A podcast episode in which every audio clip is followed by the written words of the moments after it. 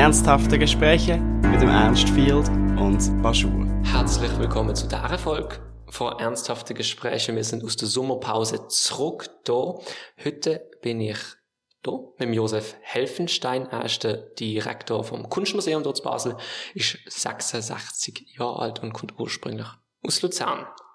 Hallo, Josef. Hallo, Ernst, freut mich. Sehr schön, dass du da gefunden hast. Meine erste Frage an dich ist eben, du bist ja Direktor vom Kunstmuseum, aber nur noch das Jahr, nur noch 2023. Wie ist es gesehen? Es ist noch gar nicht gewesen. Äh, also es ist, äh, ich bin noch überhaupt nicht in dem äh, Zustand von, dass es Vergangenheit ist. Ähm, weil irgendwie ist alles doch sehr intensiv und sehr ähm, äh, so äh, ja äh, voll mit Terminen und mit mit äh, Daten und und so weiter. Äh, das heißt, ich kann noch nicht wirklich sagen, wie es war, weil es ist, es ist noch nicht fertig. Mhm. Ähm, du hast gesagt, es ist alles sehr voll. Wie kann man sich so den Alltag von einem Museumsdirektor vorstellen? Was macht man? Also, ähm, ja, ich habe mir das natürlich selber auch überhaupt nicht vorstellen. Ich habe das nie irgendwie gedacht, ich werde Museumsdirektor oder so. Ich habe äh, Kunst geliebt oder habe vor allem Literatur und Kunst äh, sehr äh, ja, leidenschaftlich interessiert gewesen als Teenager und habe dann gedacht, ich studiere Kunstgeschichte und und bin dann, äh, habe dann im Museum äh, arbeiten als Kurator und so. Und ähm, es ist gar nicht so einfach, das zu beschreiben. Man hat wie x verschiedene Jobs. Also einerseits ähm, hat man sehr viel Management und Verwaltungsverantwortung und natürlich Finanzen und all das sehr viele. Äh, man hat mit sehr vielen verschiedenen Leuten zu tun. Das finde ich äh, toll. Also mit äh, Besucher, Besucherinnen, mit Politik, mit äh, Donatorinnen, mit äh, völlig Leuten, die man noch nie getroffen hat. Äh, und äh, sehr international auch, wenn man so in einem Museum schafft, das international vernetzt ist, wie das Kunstmuseum Basel, dann ist es sehr international. Also sehr, man hat sehr viele internationale Kollegen, Freunde und schafft auch international. Ich weiß nicht, ob das die Frage beantwortet. Es ist eben mega ich meine jetzt nicht mega viel Szene, würde ich jetzt nicht raushören, ähm, aber mega viel Verschiedenes einfach. Also es ist nicht, es gibt keinen Tag, wo so ein Durchschnittstag ist. Nein, das gibt's glaub nicht ähm, und das äh, finde ich auch toll. Also es ist auch so, dass der Tag nie endet. Also bei mir jedenfalls. Das ist so ein das Problem weil ich natürlich nie, trotz Verantwortung und Business und Management und Geschichten, nie will das Inhaltliche, äh, also verloren. Das heißt äh, mit Künstlerinnen, Künstlern, mit, mit äh, Intellektuellen, mit, mit Leuten, die wirklich tief in der Kunst sind, direkt arbeiten. Das habe ich eigentlich nie verloren und auch selber kuratieren. Und darum fängt häufig die Arbeit, so die Denkarbeit fängt häufig erst an, wenn der Tag sogenannt vorbei ist. Mhm. Äh, oder, oder am Wochenende oder so. Also von dem her, äh, aber gerade jetzt zum Beispiel ist das Museum, für mich ist das Museum ein Ort, wo für alle Leute da ist. Kunst ist, finde ich, oder wenn man denkt, wer Kunst gemacht hat, mhm. sei das äh, ein Dichter oder, äh, oder ein Künstler. Ich meine, Van Gogh hat nicht Bilder gemalt für sich selber. Das, äh, das sind alles, äh, ich glaube, jede, jede Künstlerin, jeder Künstler, jede Kunstschaffende, äh, es geht eigentlich immer ums, um, um, um, um mehr Menschen, um, um die Allgemeinheit, um die Gesellschaft. Und ich denke, ein Museum gehört allen. Und, es hat, äh, und vor allem so ein öffentliches Haus wie Kunstmuseum Basel, ist, die Kunst gehört allen. Und das ist mir sehr wichtig. Und darum äh, finde ich, ist das Museum eben nicht nur ein Ort, wo man Kunst einfach äh, so erfahrt, quasi in einem so einem altmodischen Sinn, und muss, muss still sein oder so. Das finde ich zwar auch toll, ehrlich gesagt. Aber äh, es ist auch ein sozialer Ort, wo man sich kann treffen kann, wo man gar nicht unbedingt nur Kunst muss anschauen muss, mhm. wo man sich wo man Gespräche haben und so. Und äh, ja, also das ist mir eigentlich sehr wichtig. Mhm. Das heißt, ist das jetzt so der Teil, wo, wo du jetzt lieber, also am liebsten machst, so mit den Leuten das Soziale vom Museum leben? Oder was, was wären deine ja, oder wir haben sehr viele Mitarbeiter, Mitarbeitende, also äh, sehr viele Mitarbeiter, also mehr Frauen als äh, sehr viele Kolleginnen. Im Museum arbeiten sehr viele äh, verschiedene Leute, was ich auch toll finde. Viele, unglaublich verschiedene Berufe, oder? Zum Teil handwerkliche Berufe, zum Teil ähm, akademische Berufe, Kunstgeschichte, aber auch Restauratorinnen, unglaublich gut ausgebildete Leute. Und auch im, im Besucherdienst haben wir unglaublich interessante äh, Kolleginnen und Kollegen, die unglaublich verschiedene Schicksale haben. Also die, ähm, wie soll ich sagen, die Vielfalt finde ich etwas Tolles und auch Türen auftun für jetzt jüngere Kolleginnen und Kollegen. Das ist etwas, mhm. was mir sehr gefällt. Also wir haben, die meisten Leute sind natürlich jünger als ich, jetzt ohnehin. Aber dass die junge Leute äh, können relativ früh selber Projekt machen und auch mal einen Fehler machen, find, ist mir eigentlich sehr wichtig. Mhm. Es gibt kein Perfektes, gibt keine Perfektion. Das finde ich ist etwas, wo eigentlich das Hindernis ist, die Idee. Und äh, von dem her ist mir das Lebige und äh, Vielstimmigkeit ist mir sehr wichtig, vor allem in so einem Haus. Mhm. Ist das einfach so, ähm, jetzt eben als Direktor so eine Kultur zu schaffen? Das ist. Nicht unbedingt. Äh, also zum Beispiel ein Museum, das ich äh, übernommen habe, eigentlich bei, also ich arbeite jetzt das vierte Museum.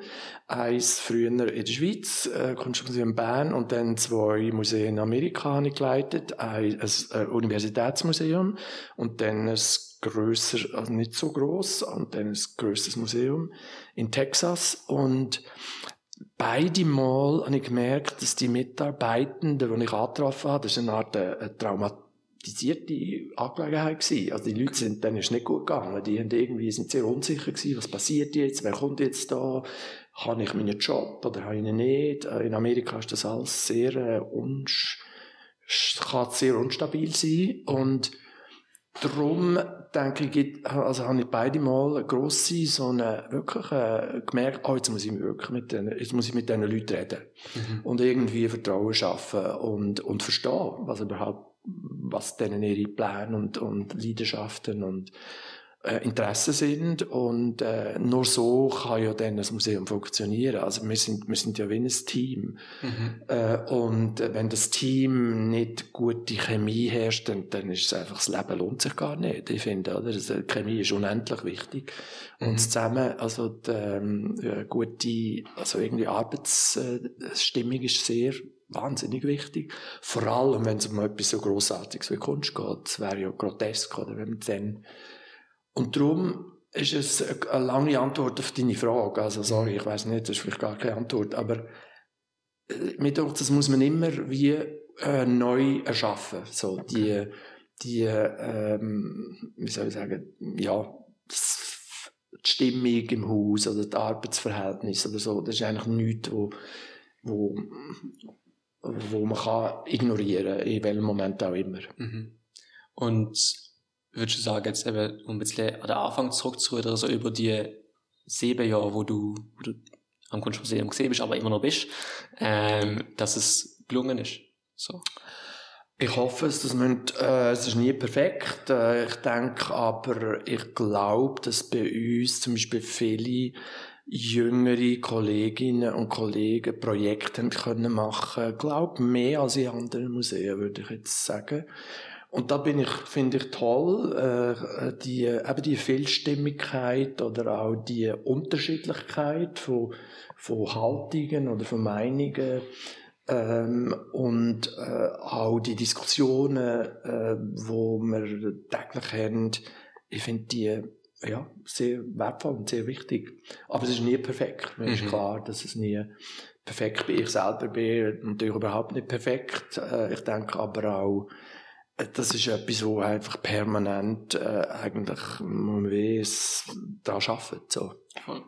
Ich unterbreche ganz kurz, wenn du den Podcast unterstützt bist, like, abonniere oder gib 5 Sterne Bewertung, je nachdem, wo du der Podcast los ist. Oder wenn du mega, mega lieb sein willst, kannst du auch ein Batze in mein Podcast Kessel spenden, um das alles aufzuwerten. Da. Link dazu ist in der Beschreibung von deinem Podcast.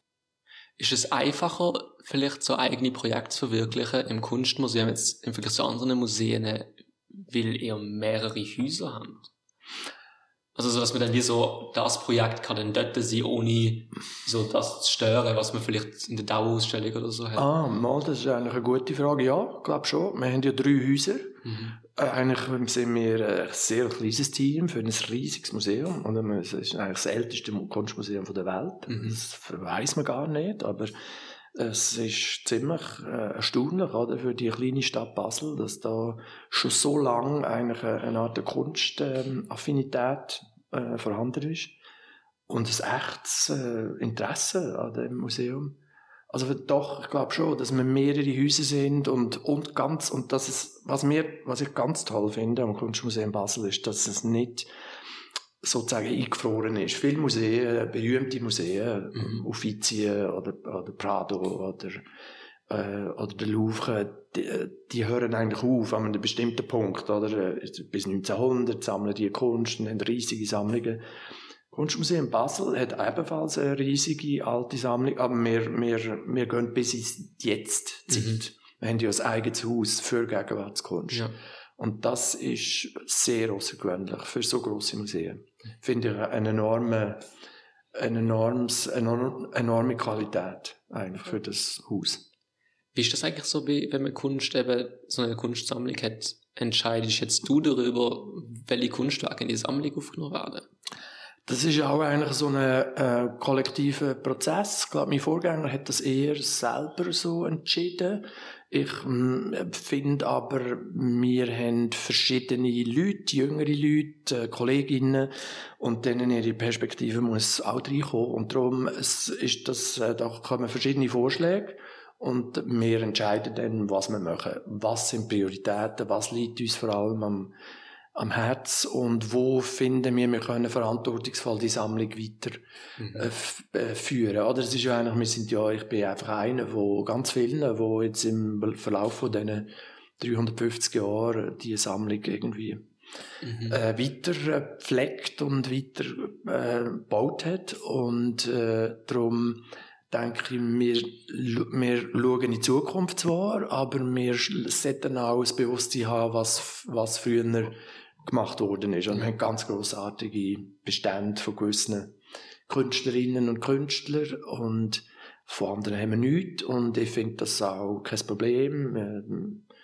Und darum, das Bewusstsein, was vorhanden ist, ist wichtig, um gut zu entscheiden, was neu dazukommt. Mhm. Wie, wie wird so ein Prozess ablaufen? Vom, also, wenn ihr ein bisschen in die Sammlung kommt, also kommt ihr da auf euch zu und sagt, ich habe da die Stück. Wenn der sie hat. Oder ist es eher gönnig waren, so, ah, das sieht cool aus, wir wollen das haben. Ja, beides. Sehr viele Schenkungsvorschläge kommen an uns. Zum Teil ganz tolle Sachen, wo wirklich gar keine Frage ist, dass wir das sehr gerne annehmen, weil das so eine die man- die schon vorhanden ist, nochmal stärker macht. Alte Meister zum Beispiel, zum Teil wirklich grossartige Sachen. Aber dann andererseits gibt es auch das Umgekehrte, dass äh, halt viel heute äh, äh, Leute irgendetwas gefunden haben im Estrich und denken, ja, das wäre jetzt etwas für Kunstmuseum Basel und dann äh, müssen wir sagen, dass wir sind nicht der richtige Ort für das. Es gibt auch eine Kommission, äh, Kunstkommission, die entscheidet über alles, was Schenkungen und Ankäufe sind. Okay. Aber so, äh, pointiert auch zu sammeln, zum Beispiel jetzt eine Künstlerin, wo wir finden, das ist wichtig, die fehlt. Wir sind sowieso sehr eine männerlastige Mhm. Sammlung und haben aber in den letzten Jahren, glaube ich, sehr intensiv probiert, künstlerisch, also Frauenpositionen auch zu sammeln. Da ähm, muss man dann ein bisschen strategischer vorgehen und schauen, dass man Schenkungen und Ankäufe verbindet und das sind häufig Künstlerinnen und Künstler auch großzügig, weil sie ein Engagement sehen und weil sie ihrem Interesse ist, in einer tollen Sammlung zu sein. Mhm. Ist es, ist es schwierig, so mehr auf die, die Diversität zu schauen? Nein, ich finde, also schwierig vielleicht schon, weil wir haben nicht überall das Know-how, Mhm. oder? Wir sind jetzt leider nicht unbedingt grosse, wir haben nicht genügend Know-how über Kunst in Afrika, also zeitgenössische Kunst auch in Afrika. Äh, oder auch in Asien. Äh, und dort äh, muss man dann halt äh, das Wissen holen. Oder man, äh, und darum ist der Dialog, darum ist eben der internationale Dialog mit Kollegen, Kolleginnen sehr wichtig. Mhm. Also ich glaube, das ist auch toll an unserem Beruf, oder, dass wir, und jetzt in so einem Museum, wo so eine doch äh, internationale äh, ein Renommee hat, ist das auch kein Problem, dass man eigentlich, äh, das ist sehr international, wie wir kommunizieren. Also bei mir eigentlich jeden Tag, Ja. dass man mit irgendwelchen Kollegen aus dem Ausland in Kontakt ist, Kolleginnen. Und sich dann austauscht über was, was es gibt. Was Genau, auch dass man Projekte zum Beispiel teilt. Also wir, wir arbeiten jetzt beispielsweise, äh, also meine Kollegin an einem Projekt, wo das erste Mal mit einem afrikanischen Museum wir eine Ausstellung übernehmen. Grosse Ausstellung. Ähm, und das läuft jetzt schon seit ähm, dreiviertel Jahr oder so. Und das, äh, das, das ist äh, toll und da, ähm, das sind andere Formen von Zusammenarbeit. Die haben uns besucht. Wir sind, unsere Kolleginnen sind schon dort gewesen und das sind äh, interessante Projekte, weil wir dann auch Leute aus der Uni, äh, African Studies zum Beispiel oder so, äh, beiziehen und eben auch jüngere Kolleginnen, die da einfach mehr wissen über das Thema als wir Mhm. äh, in unserem Bestand jetzt im Museum. Voll. Okay. Spannend. Ähm, ich habe vielleicht eine Frage, die ein bisschen weiter, ähm, nochmal, also nochmal zurück bisschen zu dir und so. Ähm, weil du gerade Uni angesprochen hast, du hast ja Kunstgeschichte studiert, oder? Wie, wie ist so der Weg gesehen vom, also, wie bist du da angekommen? Wieso hast du das studiert? Ja. Also mein Vater ist, also ich war der Erste in unserer Familie oder in unserer ganzen Verwandtschaft, der überhaupt an die Uni hat können. Mein Vater ist, kommt aus einfachen Verhältnis, meine Mutter sowieso. Und da war ein bisschen entsetzt gewesen. Und ich gesagt habe, ich will Kunstgeschichte studieren. Er hat sofort gesagt, also da verdienst du nicht einmal dein Leben und so. Mhm.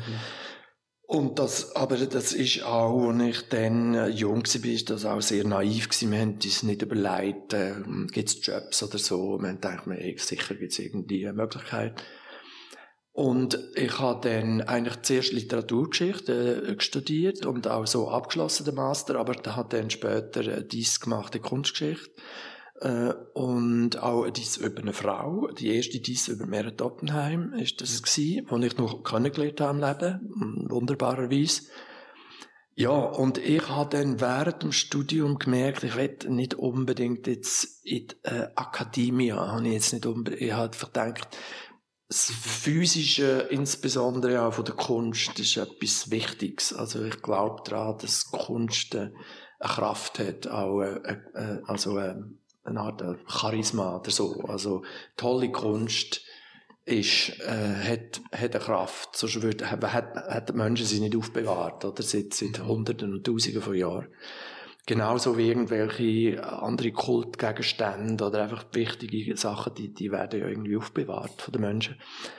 Und darum habe ich eigentlich unbedingt in einem Museum arbeiten, weil man dort mit Gegenständen schafft. Und ja, ja und dann äh, meine Frau, äh, dann noch nicht, meine Frau ist eine künstliche Keramikerin und wir haben da völlig naiv irgendwie, bis wir einfach null Geld mehr hatten, gelebt nach dem Studium und äh, auf dem Land. Und dann habe ich gewusst, ja, jetzt wir Geld verdienen. Und dann habe ich ähm, können einen Teilzeitjob anfangen äh, in einem Kunstmuseum in Bern. Und bin dann rasch dort irgendwie, habe ich, ja, hat sich das Leben, ist, äh, seltsame Sachen haben sich ereignet. Ist, plötzlich ist die AIDS-Epidemie gekommen. Und meine Vorgesetzte, wo, äh, wo ein, ein toller Mentor war, ein ganz, ganz toller äh, Museumsmann, Kunsthistoriker, der ist AIDS krank geworden. Und dann bin ich sein Nachfolger geworden, eigentlich sehr jung und habe sehr viel Verantwortung dann über, übernommen und, ähm, und, und ja, voilà, und so ist das gekommen. Okay. Und selber so Kunst zu machen, ist das je auf dem Tisch gewesen? Ja, das ist eigentlich eher am Rand gewesen. Ich bin, ähm, ich habe zeitlang so zum Beispiel Aktzeichnen gemacht an der Uni, hat man das Genf, hat man können, so jetzt die Ecole, die, äh, ja, also die Kunsthochschule gegeben. Und dann hat man können dann noch äh, das machen, aber dann ist einfach, das Studium ist zu intensiv gewesen, dass es weiter, und ich habe äh, unterrichtet dann, um mein Studium zu finanzieren, mhm. also ist das einfach zu viel gewesen. Ja, die ganze selber Kunst machen ist eigentlich, ich bin völlig unbegabt, würde ich sagen. Okay. Also. Spannend. Ja. und wie, wie ist es so, wenn man aus, äh, wenn man jetzt keine Kunst macht und dann aber ja irgendwo entscheidet, so was jetzt ausgestellt wird und was jetzt gute Kunst ist, ja. wo jetzt etwas wert ist, kann man, also wie, wie, wie, ist da, wie kann man das rechtfertigen, dass man als jemand, der das nicht selber macht, das entscheidet? Ja, das ist eine gute Frage. Ich finde, nur wenn man langsam, aber sicher und, und sehr intensiv und, und never ending äh, lehrt. Und, okay. und zwar über Kunst. Also, ähm, und, ich, äh, und darum habe ich auch Kunstgeschichte studiert. Und ich persönlich finde es toll, wenn man nicht nur das Zeitgenössische äh, sozusagen kennt, sondern irgendwie auch das Historische. Weil äh, es geht alles weiter, oder? Es ist eine organische... Ich meine, es gibt keine berühmte Künstlerinnen oder Künstler, die nicht selber Kunst von der Vergangenheit rezipiert haben. Mhm. Oder sich damit befasst haben und zum Teil als Abwehr und als, als Widerstand und als Rebellion natürlich, aber äh, immer ist irgendwie der Bezug. Also von dem her denke es mir einerseits das und andererseits äh, habe ich einfach sehr viel gelernt von meinen den Kollegen, älteren Kolleginnen und auch von den Restauratorinnen und Restauratoren muss ich sagen, die, das sind Leute, die sehr nah an der Kunst sind, die mhm. verstehen sehr viel, wie Kunst gemacht ist. Und für mich ist das immer sehr wichtig, sie zu verstehen, wie ist überhaupt, oder zum Beispiel jetzt ein Bild, das 300 Jahre alt ist, mhm weiß man nicht mehr sehr viel drüber, aber je nachdem kann man dann durch die Kolleginnen lernen, ah, das ist, das, das ist da so und so, ist da die erste Malschicht entstanden und dann hat er irgendwie Zweifel gehabt, oder, und dann ist, äh, hat es eine neue Zeichnung gegeben und so weiter. Also, äh, die Restauratorinnen sind, sind ganz, die haben ganz einen tollen Job, finde ich, und von denen kann man sehr viel lernen. Ähm, etwas, was ich in Gespräch mit also auch auf dem Podcast mit Künstlerinnen gehabt hast, ist so eine Frage, die dann aufkommt, so, ja, was ist denn Kunst? Und das ist, glaube ich, immer also recht schwierig. Also ich wüsste jetzt nicht, was das ist. Und ich habe eben mit einer Künstlerin, die hat dann gesagt, ja, das liegt halt an den anderen nicht sagen.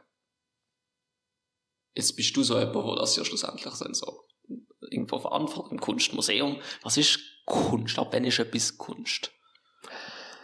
Äh, ich glaube, das entscheidet nicht nur ein Individuum, sondern das entscheidet irgendwie eine Gesellschaft. Äh, oder es gibt irgendwann einen Punkt, wo äh, genug äh, viele Leute oder oder auch wenn es nur eine kleine Gruppe von, sagen wir jetzt äh, echt, äh, also Leute ist, wo wo wirklich äh, viel Wissen haben und viel Erfahrung, kann sagen, das, äh, finden wir aus dem und dem Grund ist wichtige Kunst. Die, weil die, das repräsentiert unsere Zeit, mhm. äh, zum Beispiel. Das nimmt äh, Fragen, die die Menschen heute haben, auf. Ähm, oder äh, das umgekehrt. Ich kann sagen, ja, das, da, das ist einfach ähm, das ist belanglos, weil äh, vor zehn Jahren hat äh, jemand andere, eine andere Künstlerin das schon viel interessanter äh, irgendwie gemacht. Also es gibt, äh, ich glaube, es gibt verschiedene Kriterien, zum sagen, was ist Kunst. Und abgesehen davon, Museen sind voll von Kunst, die vor 100 Jahren mal als wichtig angeschaut worden ist und heute interessiert es niemand mehr. Mhm. Aber ich glaube, interessanterweise ändert sich das eben auch. Also wir haben zum Beispiel äh, das älteste Bild von einer Frau, die sich selber an der Staffelei gemalt hat, in der Geschichte von der Kunst. Okay. Eine holländische Künstlerin, Katharina van Hemissen die hat Glück gehabt, weil ihr Vater Künstler war und hat im 17. Jahrhundert, also, oder, also, oder im, also Ende 16. schon können Kunst machen und ist sozusagen als Frau ausnahmsweise äh, akzeptiert worden.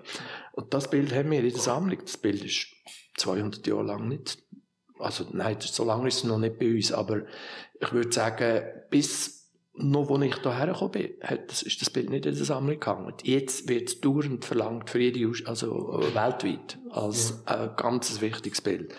Und es gibt viele so Beispiele, oder, von sogenannt äh, unwichtigen Kunst, wo dann aber plötzlich entdeckt wird, zum Beispiel durch junge Leute. mhm. wie dich oder andere, die sagen, ja, aber das interessiert mich. Äh, und dann, und ich finde, das ist das Tolle an einem Museum. Es ist eigentlich wie eine, es ist eine Schatztruhe, oder, wo mhm. man Zeug entdeckt, wo man denkt, erstens hat man keine Ahnung, dass das überhaupt gibt.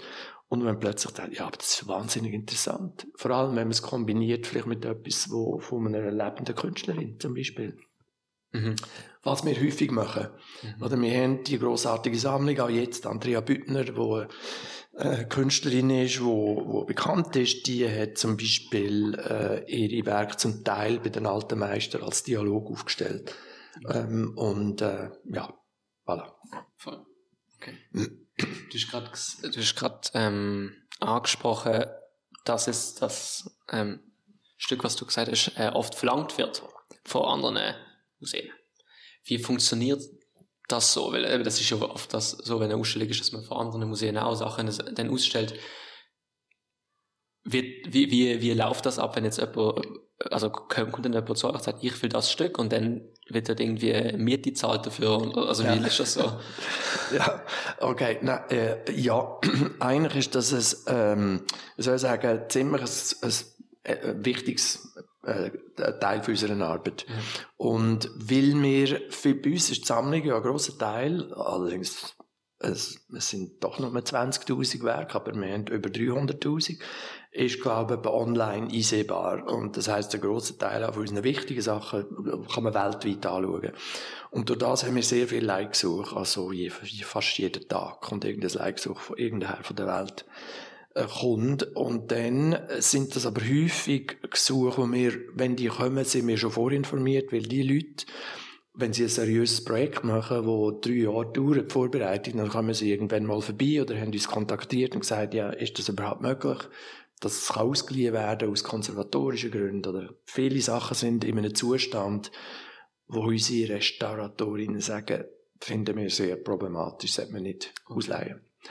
Ähm, und darum, äh, da, aber das passiert äh, sehr häufig und, und über Jahre. Also ein grosses Projekt, Jetzt zum Beispiel, wenn das Bild von der Katharina van Hemessen verlangt wird, dann ist das häufig zwei Jahre bevor die Ausstellung stattfindet oder länger. Und so ist es fast nicht seriös auch. Ähm, okay. ähm, und dann, äh, jetzt das Bild wird jetzt zum Beispiel pausenlos von verschiedenen äh, Institutionen verlangt. Und dann kann man es entweder wenn wir es selber zeigen oder ähm, brauchen es oder, oder ähm, wir leihen es aus an andere Institutionen. Ist, das ist häufig ein Give and Take. Also okay wenn jetzt Washington oder ich weiß nicht, das Museum in, äh, weiß nicht wo, Ungarn oder Japan oder äh, ein bestimmtes Bild von uns will, dann äh, schauen wir an, wie seriös ist das Projekt und äh, und vor allem kommen wir eventuell auch mal etwas zurück über, oder? Weil wenn wir immer nur die sind, die geben, ist es nicht so interessant. Weil wir haben ja auch Verantwortung, die Sachen unserem Publikum zu zeigen. Mhm. Mhm. Okay. Spannend. Ähm, ich habe, wir können vielleicht wieder ein bisschen zurücksegeln, nochmal an, an Anfang, weil ich noch ein paar Fragen dazu überlegt habe. Ähm, ich habe eben noch, nochmal anfangen, habe ich gefragt, eben, wie es gesehen ist als Direktor, aber hast du so nicht können beantworten. Deshalb einfach so grundsätzlich vielleicht mehr so nach, nach, nach Sachen, die speziell sind. Was ist so eine Ausstellung, wo du jetzt denkst, die hat dich sehr beeindruckt, die ihr gehabt in der Zeit, wo du Direktor gewesen bist? Das ist ja schwierig, zu ja, aber. Ja, genau. Also ich glaube, etliche. Ähm, zum Beispiel das letzte, also vor einem halben Jahr, ist das, glaube ich, noch gerade gelaufen, haben wir die Ausstellung gehabt, Zerrissene Moderne. Da mhm. ist es um eigentlich die Aufarbeitung von der Nazi, äh, also auch aus der Nazi-Zeit vom Kunstmuseum Basel gegangen. Ein sehr kompliziertes Kapitel, wo, wo heute die Jungen wollen wissen, ja, warum ist das überhaupt da? Was ist genau passiert? Hat man da mit der Nazi zusammen geschafft? Oder, oder äh, wie, wie, haben, wie hat das Parlament das angeschaut denn? Weil es hat speziell Geld für das gegeben. Das, glaube ich, ist sehr wichtig gewesen, weil es ist ein schwieriges äh, Kapitel, wo uns, glaube gelungen ist, das so zu zeigen, dass man nicht den Leuten irgendwie vorschreibt, was sie jetzt denken müssen. Das, also es war eine selbstkritische Ausstellung, gewesen, wo aber zugleich das Material, wo man heute äh, dazu erforscht hat, wir, äh, wie ausbreitet haben. Und die mhm. Leute haben selber, Besucherinnen, die Besuchenden haben selber können äh, quasi entscheiden, ah, okay, das finde ich jetzt ein bisschen komisch, weil das Museum da entschieden hat. Weil ich finde es sehr wichtig, dass man da ähm, transparent ist. Mhm. Das, aber eigentlich äh, finde ich, mir ist es ein Anliegen gewesen, auch, dass man Positionen zeigt im Museum, die nicht schon hundertmal gezeigt worden sind in x Museen. Mhm. Äh, ähm, und das ist nicht immer so einfach, weil das sind natürlich dann nicht die Blockbuster, also da kommen Ja. jetzt vielleicht nicht so viele Leute. Wir haben gerade jetzt zwei Ausstellungen gehabt. Äh, Shirley Jaffe ist gerade fertig, jetzt am Sonntag gewesen, aber jetzt haben wir immer noch die Charmion von Wiegand. Das ist eine Frau äh, in Amerika, die noch nie in Europa gezeigt worden ist, die in den 70er Jahren gestorben ist, wo eine sehr interessante Figur war, eine sehr interessante, kritische Frau, die selber Künstlerin geworden ist, wo auch äh, sich dann für Buddhismus interessiert hat. Und gerade jetzt läuft im Museum so eine Sandmandala-Kreation, wo ähm, in Zusammenhang mit dem ist. Und das finde ich zum Beispiel wunderbar, wie dort die Leute aus der Community kommen, mit Kind und ähm, äh, jung und jung und alt wirklich und dass einfach die quasi den Prozess können verfolgen wie jetzt in dem Fall kann man sagen eine Art des Kunstwerk also ein spirituelles Gebilde hergestellt wird jeden Tag mit einer unglaublichen Perfektion also ma- handwerkliche Virtuosität äh, was sehr einfach es ist Sand Mhm. und aus dem entsteht nachher ein sogenanntes Mandala. Ja, also es ist, ähm, was mir auch sehr wichtig war, ist, ist zum Beispiel ähm, einfach People of Color zu zeigen. Das Museum hat sehr wenig gehabt in der Vergangenheit. Also wir haben die, die ersten Ausstellungen von Siesta Gates ge gemacht, in der Schweiz von Sam Gilliam, von der Cara Walker, ist glaube die erste Museumsausstellung gewesen. Äh, sind alles schwarze Künstlerinnen aus den USA und auch andere ähm, Positionen, einfach Positionen, die nicht so bekannt sind und wo aber sehr relevant sind für, für die heutige Zeit, finde ich, weil sie einfach ähm, wir sind in einer, wir leben in einer sehr problematischen Welt, oder? Mhm. Und, und ich, und das ist eine grosse Aufgabe von der Kunst, dass man dort irgendwie, glaub, äh, also, dass wir, wir dort Verantwortung haben, Positionen zu zeigen, wo irgendwie uns beschäftigen oder wo uns vielleicht bei der Sinnsuche oder wie man mit dem soll sagen, auch können, Mhm. können weiterhelfen. So. Gibt's dort einen Konflikt, so vom Ausstellen, eben, ob es jetzt etwas ist, wo man denkt, das, das ist tiefgründig, das kann anregen und das, was Besucher und Besucherinnen anzieht. Also Ja. gibt's dort die, die Diskrepanz vom, oh, jetzt kommen dort halt weniger Leute, aber wir wollen es eigentlich machen. Ja, Ist also das gibt's, klar.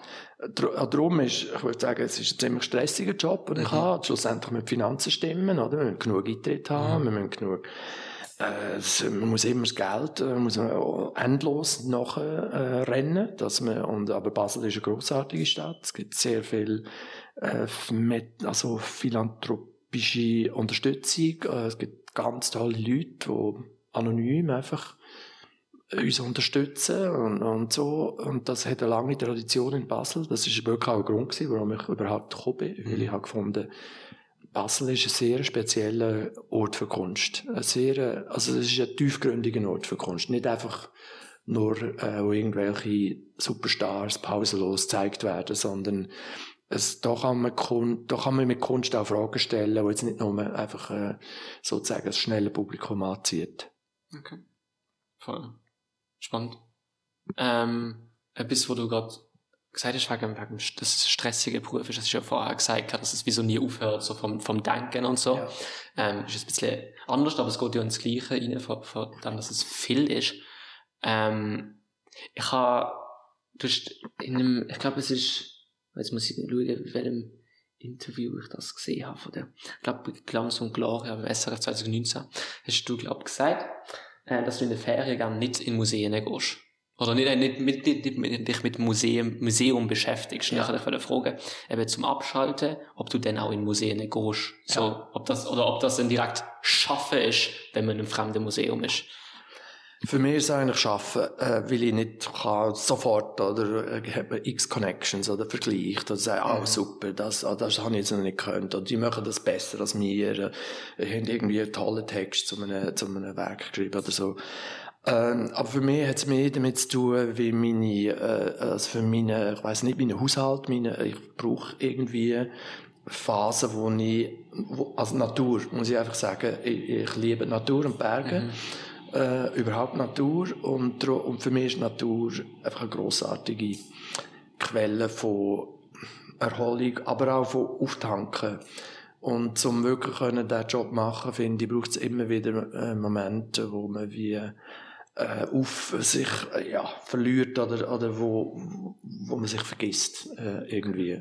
Also, und darum die Ferien sind für mich ein Versuch, äh, das äh, anders, also körperlich anders Zeug zu machen. Ich liebe Bergen und, und wir, unsere ganze Familie ist sehr outdoors immer gewesen, auch unsere, unsere Söhne und so. Und wir, wir lieben Natur, ehrlich gesagt. Ja. Okay. Und von dem her ist das für mich einfach ganz ein wichtiger Faktor, um meine, äh, irgendwie zu funktionieren, so dass ich das Gefühl habe, ich funktioniere gut. Ja. Und gibt's jetzt sonst, eben das, ich habe das Gefühl, wenn ich jetzt das höre, denke ich so Natur, okay, man geht weg, man geht eben so in die Berge oder sonst voran.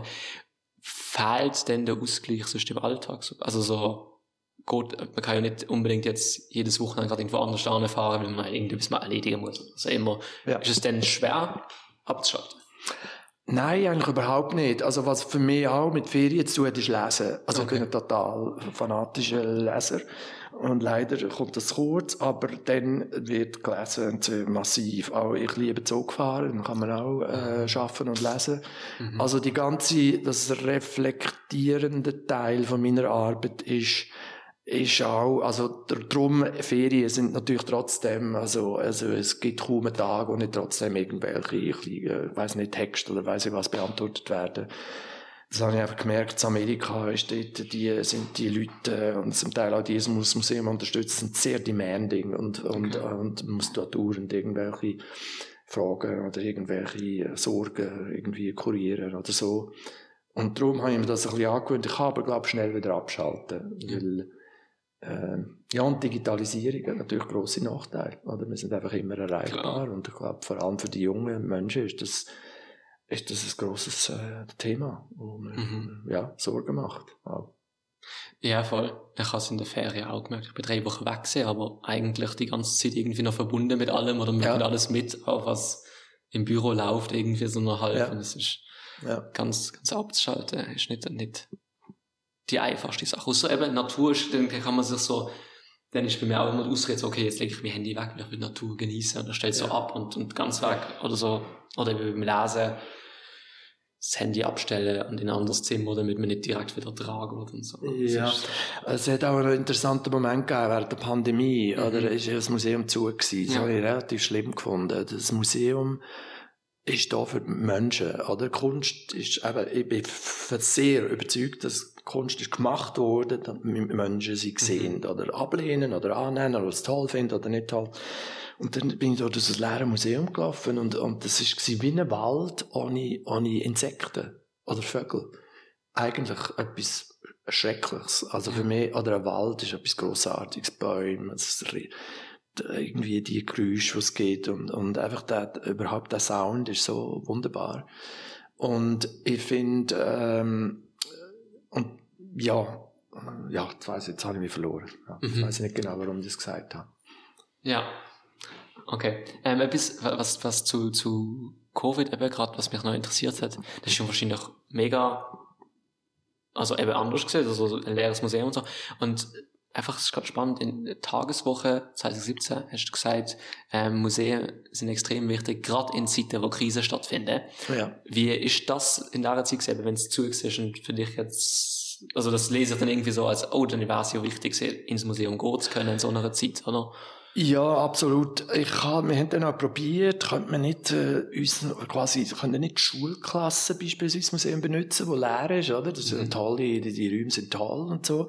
Also sind zum Teil die Schulen eben auch zu gewesen, es ist kompliziert gewesen.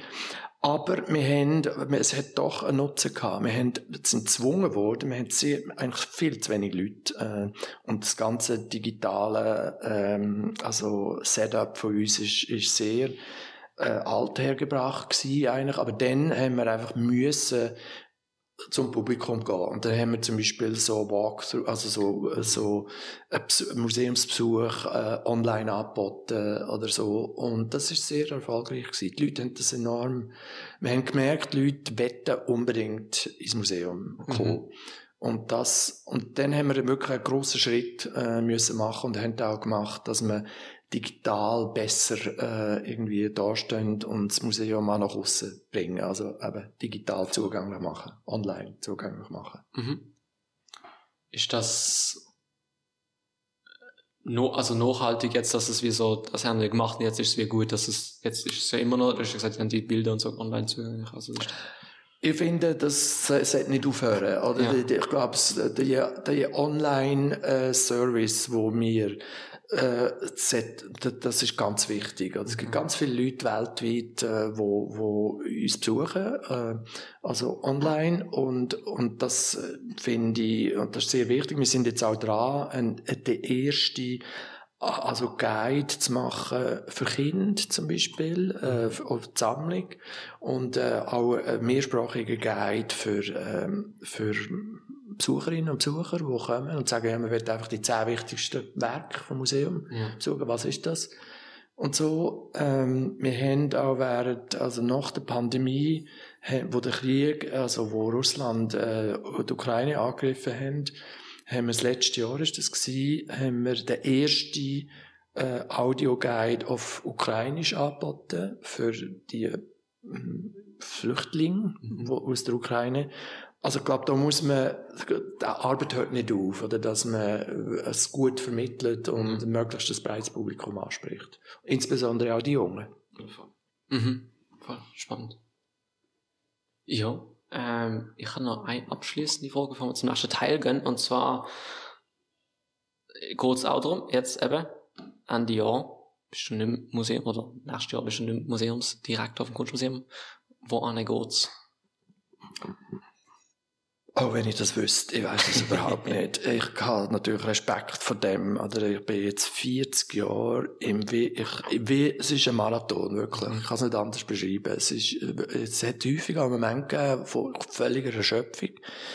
Und das ist so, und je älter man wird, umso, ja, da muss man ein bisschen schauen. Äh, ähm, ich weiß nicht, wo es hingeht, aber ich weiß, dass ich mich mit der Kunst weiter befassen Vielleicht mit äh, Sachen, die kleiner sind, die nicht so ähm, ähm, jetzt prominent sind. Es gibt ganz viele Kunstschaffende, wo ich finde, die machen großartige Arbeit, die sind aber nicht so mhm. äh, jetzt im Rampenlicht. Und also da gibt's äh, Sachen, die mich interessieren. Ich will auch unbedingt, wenn das irgendwie gefragt ist, ich will gerne mit jungen Menschen weiter arbeiten oder auch einfach also ich will einfach nützlich sein, ehrlich gesagt. Das ja. ist das Einfachste. Und auch vielleicht auf einem Level, das ganz äh, anders ist. Zum Beispiel interessiert mich sehr so Gartenarbeit, also Community Gardening oder, oder es gibt, oder ich will einfach nützlich sein oder vielleicht auch ähm, Leute, die da, äh, Flüchtlinge, die irgendwie Deutsch ähm, Probleme haben. Also dass man da kann nützlich sein oder mhm. so Leute unterstützen. Ähm, und da bin ich eigentlich sehr offen und es muss jetzt einfach mal langsamer werden. Ich muss, äh, ja. Ende, Ende Jahr. Also es geht jetzt ja. noch bis Ende Jahr, aber ja. Anfang Jahr, es ist ja nicht so, dass, äh, ich will, ja. Okay. Ähm, und so, macht das auch Angst, das aufzuhören? Jetzt nicht mehr, aber doch, also es ist, es, es verursacht Trauer. Okay. Also mal eindeutig. Oder es ist wie, ähm, es ist eigentlich das erste Mal im Leben, seit, mir, das kann, mir, mir, mir das bewusst ist, dass man wie nicht zum Nächsten aufbricht, sondern es, fährt, es ist etwas anderes. Mhm. Äh, eine Art äh, ein Zurücktreten. Oder, ähm, und eigentlich freue ich mich auch darauf, inzwischen freue ich mich auch darauf, mit uns zwei, ich nochmal ich will irgendwie Langsamkeit lernen. Mir denke, das ist etwas, okay. wo, wo, ich als äh, Peitschen und als eine Art, ähm, wirklich als, als Problem jetzt, je länger ich beruflich arbeite, umso mehr gemerkt habe, der unglaubliche Zeitdruck und die, die erbarmungslose, äh, wie soll man dem sagen, äh, einfach, das, es gibt keine Ruhepause. Ja. Äh, und da hat natürlich Digitalisierung sehr viel damit zu tun. Also, da äh, irgendwie aus, auszuklinken, mich aus dem, aus dem brutalen Marathon. Also da, da freue ich mich drauf. Okay. Gut. Ähm, dann würde ich sagen, gehen wir zum nächsten Teil. Ähm, und zwar ist das hier der rosa Hut. Da sind ein paar, das ist ähm, noch bevor wir zu unseren letzten vier Fragen stehen, gehen, sind da ein paar Zettel drin, wo entweder oder Fragen draufstehen. Ja. Und es geht darum, dass du kannst jetzt eins ziehen und dann mir erklären, was du dazu denkst. Du musst dich nicht direkt für eins entscheiden, aber so ein bisschen, soll die Konversation auf Themen bringen, wo man sonst nicht drauf kommen würde. Ähm, und es hat also ein paar Zettel drin. Es sind Ja. nicht so viele, ich muss mal wieder neu machen, aber du kannst Okay. schnell eins ziehen. Und Das ist da einfach eine. wenn du es nicht lesen kannst, kannst du sie mir geben. Ähm, das passiert auch manchmal. Des Öfteren, ehrlich gesagt. Ähm. Oh ja, weißt du, jetzt habe ich Brille. Ich kann es sonst auch vorlesen. Natürlich, das ist kein Problem. Ähm, da steht Brokkoli oder Blumenkohl. Beides. Äh, ich habe beides gern. Ja, äh, ja. Kann man das auch so beantworten? kein Favorit. Ja. Hier, okay. Ja, ich habe beides gern. Gut. Dann kannst du nochmal Okay. eins ziehen. Machen wir kurz zwei, drei Tore und dann. Ja. Ja. Äh, Fußball oder Tennis? Ah, Fußball. Ja. Wieso? Ja, das ist jetzt eine Leidenschaft, die ich sage, die ich sehr bedauert habe, dass ich das irgendwann muss aufgeben muss. Das ist übrigens auch ein, ein, ein Connector gewesen, wo wir auf Amerika gezügelt sind, mit unseren Kindern. Ähm, ich habe immer mit unseren Söhnen Fußball gespielt, mit, mit Begeisterung und diese selber natürlich auch. Und dann, ähm, ist das eine Form gewesen, Freunde zu machen. Und zwar sie mit natürlich, sie sind dann in die Primarschule gegangen und äh, Soccer ist sehr populär in Amerika. Und so ha haben wir tolle Eltern kennengelernt und, die Kinder haben Freunde gemacht. Und das haben wir dann auch in Texas äh, so, weil das ist für uns eine schwierige äh, Entscheidung gewesen, nochmals, nochmals um, umzuzügeln. Und mal Fußball muss ich sagen, das, und da übrigens auch, auch also Mädchen, Frauen, also Mütter, Männer, es ist mal, das vermisse ich. Also ich liebe Fußball. Ja. Auch zum Schauen oder nur zum Spielen? Am liebsten natürlich zum Spielen. Ich finde jetzt die Form von also kommerzialisiert um super äh, irgendwie und, und super wie soll man dem sagen? Ja, kommerzialisiert und profitgierig um äh, äh, Spitzenfußball finde ich äh, nicht, nicht, also finde ich eigentlich hässlich. Okay. Aber was zum Beispiel interessant ist, Frauenfußball ist glaube besser. Ich glaube, Frauenfußball ist irgendwie noch weniger korrumpiert durch das Business, durch das brutale Profitdenken, wo, wo alles zerstört, finde ich. Okay. Willst du nochmal eins ziehen? Okay. Dann lesen wir das mal vor und dann können wir wieder gehen. Optimist oder Pessimist? Also ich bin ein Optimist, glaube äh, bin ähm, zum Teil glaube auch ein bisschen naiv. Ich, also ich glaube eigentlich immer als Gute. Ich habe immer gedacht, äh, hat zum Teil Fehler gemacht, auch bei Anstellungen von Leuten. Ich dachte, einmal die Person hat jetzt das zwar nicht äh, gelernt oder so, aber die kann das, weil äh, there are no limits irgendwie. Und äh, weil ich persönlich auch wahnsinnig unbedarft und jung angefangen und bin sehr früh sehr viel Verantwortung gehabt. Und da habe ich zum Teil Fehler gemacht gehabt, dass ich den Leuten zu viel zugemutet habe oder sie einfach dann den Schritt nicht haben können machen. Aber ich bin, glaube ich, eindeutig Optimist, ja. Okay.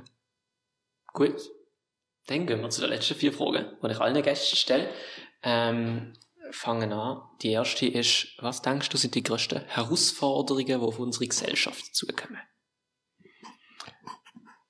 Ja, das ist wirklich keine einfache Frage zu beantworten. Aber ich würde, also, ich glaube, Vereinzelung halte ich für etwas vom, äh, von der grössten Problem. Also, die zunehmende Isolierung von sehr vielen Menschen, insbesondere auch jungen Menschen. Und ich glaube zum Teil, dass die, die Social Media und die digital, digitalisierte Welt dazu führt, dass, dass Menschen äh, zwar sogenannt mit weiß ich wie viele Leute in Kontakt sind, aber eigentlich äh, physisch immer einsamer werden.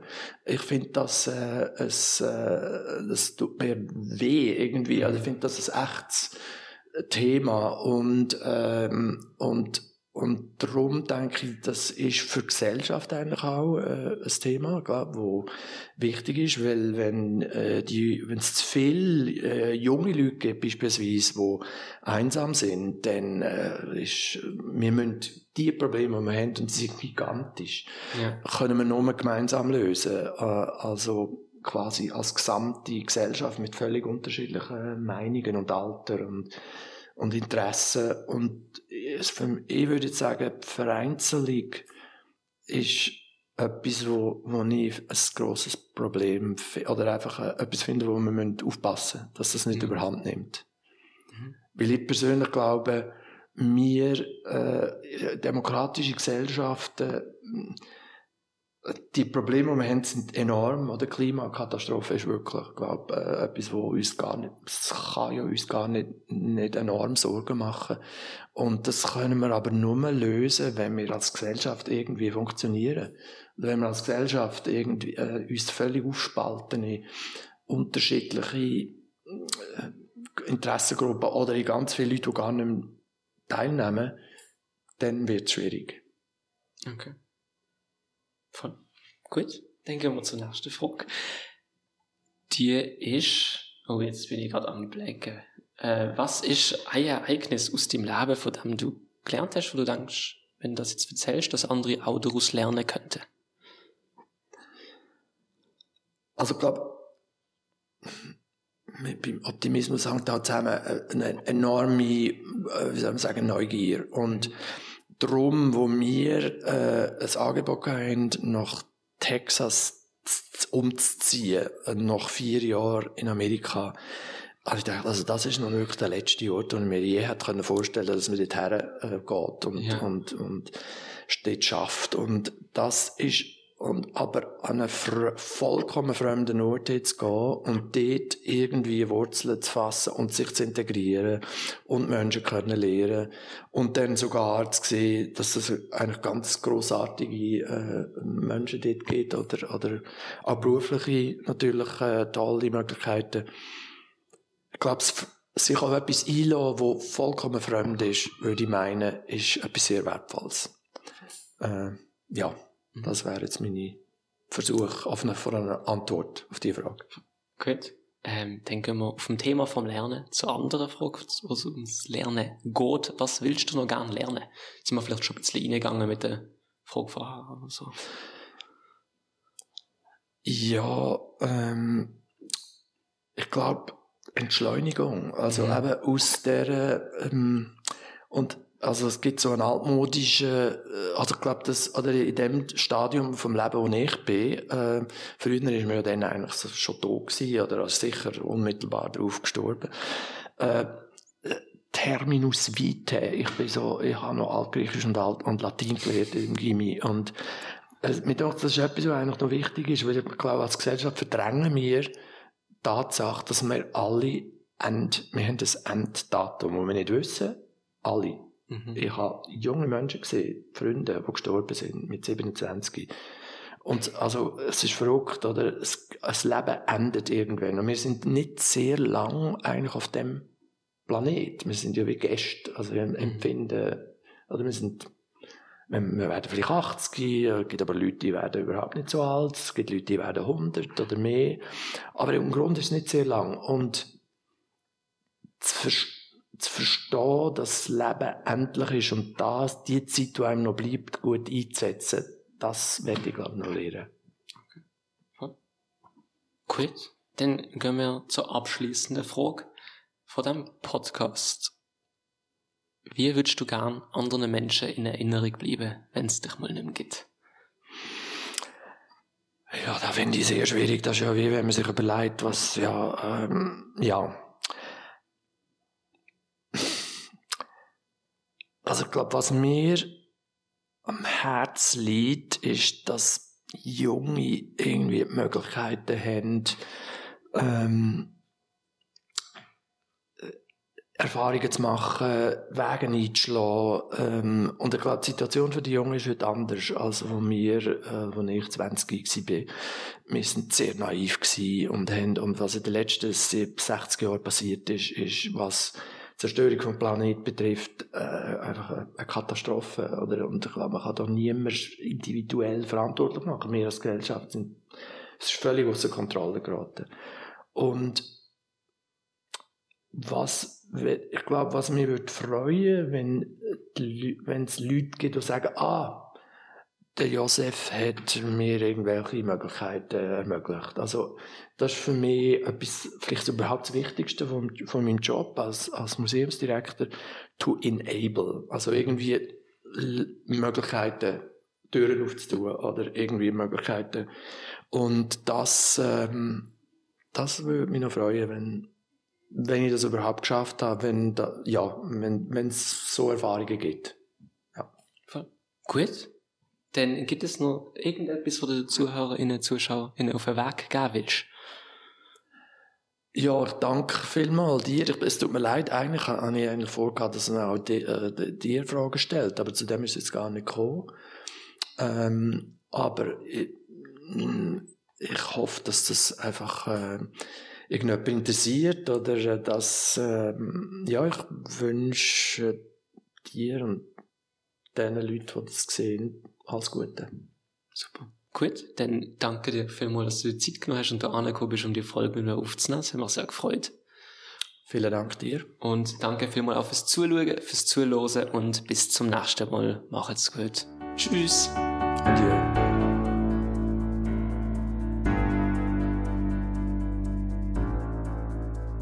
Verantwortlich für die Erfolg Ernst Field, Musik Noah Stritt.